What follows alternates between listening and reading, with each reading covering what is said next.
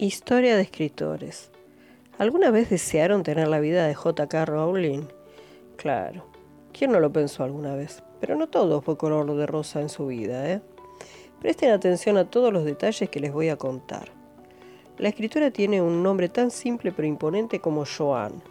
Pienso en su nombre en español y lo primero que viene a mi mente es Juana de Arco, una mujer tan fuerte como Rowling, que luego de tantos avatares emergió resiliente de ellos. Al parecer hay dos hechos significativos y muy importantes que vinculan a la escritora con el transporte ferroviario. Sus progenitores, Peter James Rowling y Anne Volant, se conocieron durante un viaje en tren de Londres a Escocia. ¿Quién iba a pensar que en circunstancias similares naciera la brillante idea de Harry Potter? John Rowling nació en el Yad General Hospital de Reino Unido el 31 de julio de 1965. Muy pronto llegó al mundo su hermana Diane, con lo cual su título de hija única lo ostentó menos de dos años. Diane fue la primera en escuchar las historias de su hermana, ya que JK le leía los relatos fantásticos que escribía. A los nueve años, Joan leyó por primera vez la autobiografía de Jessica Lucy Freeman Mitford y quedó tan fascinada que su hija lleva el mismo nombre en su honor. La pequeña niña fue creciendo y sintió su primera desilusión al ser rechazada por la Universidad de Oxford.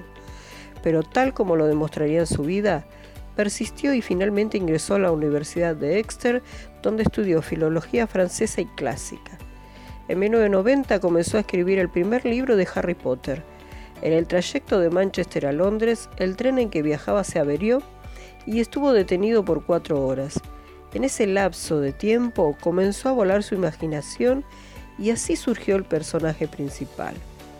¿Quién sabe en qué estaría pensando para que de repente se presente tan mágica historia en su mente?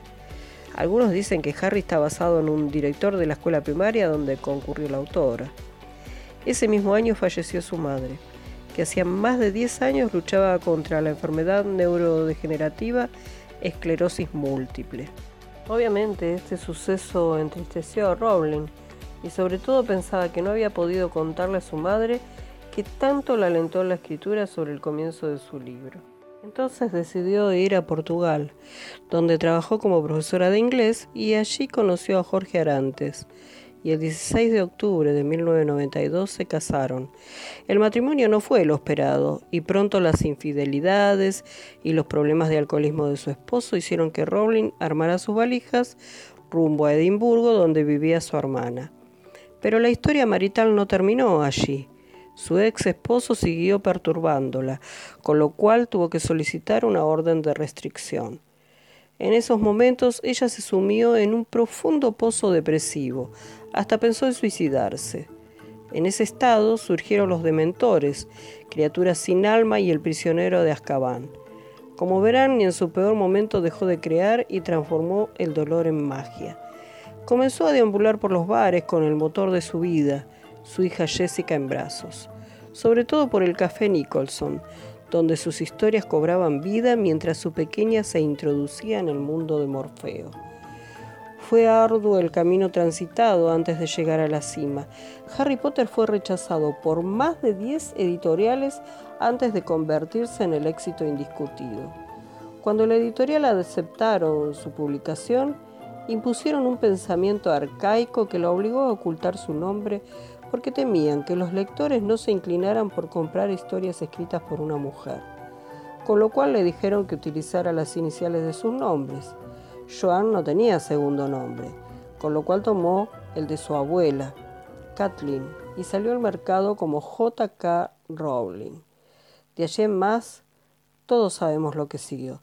Premios, éxito, fama indiscutida con su saga.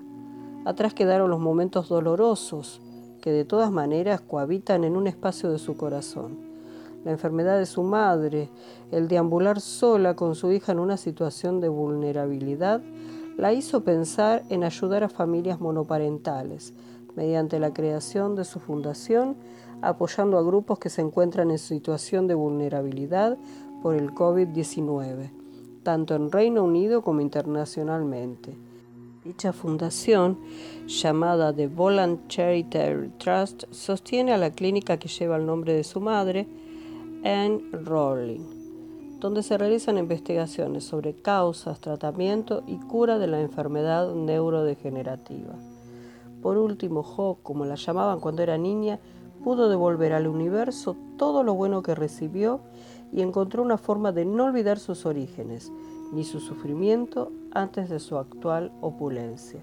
Como les dije, la vida no siempre es color de rosa. Hasta la próxima historia, amigos.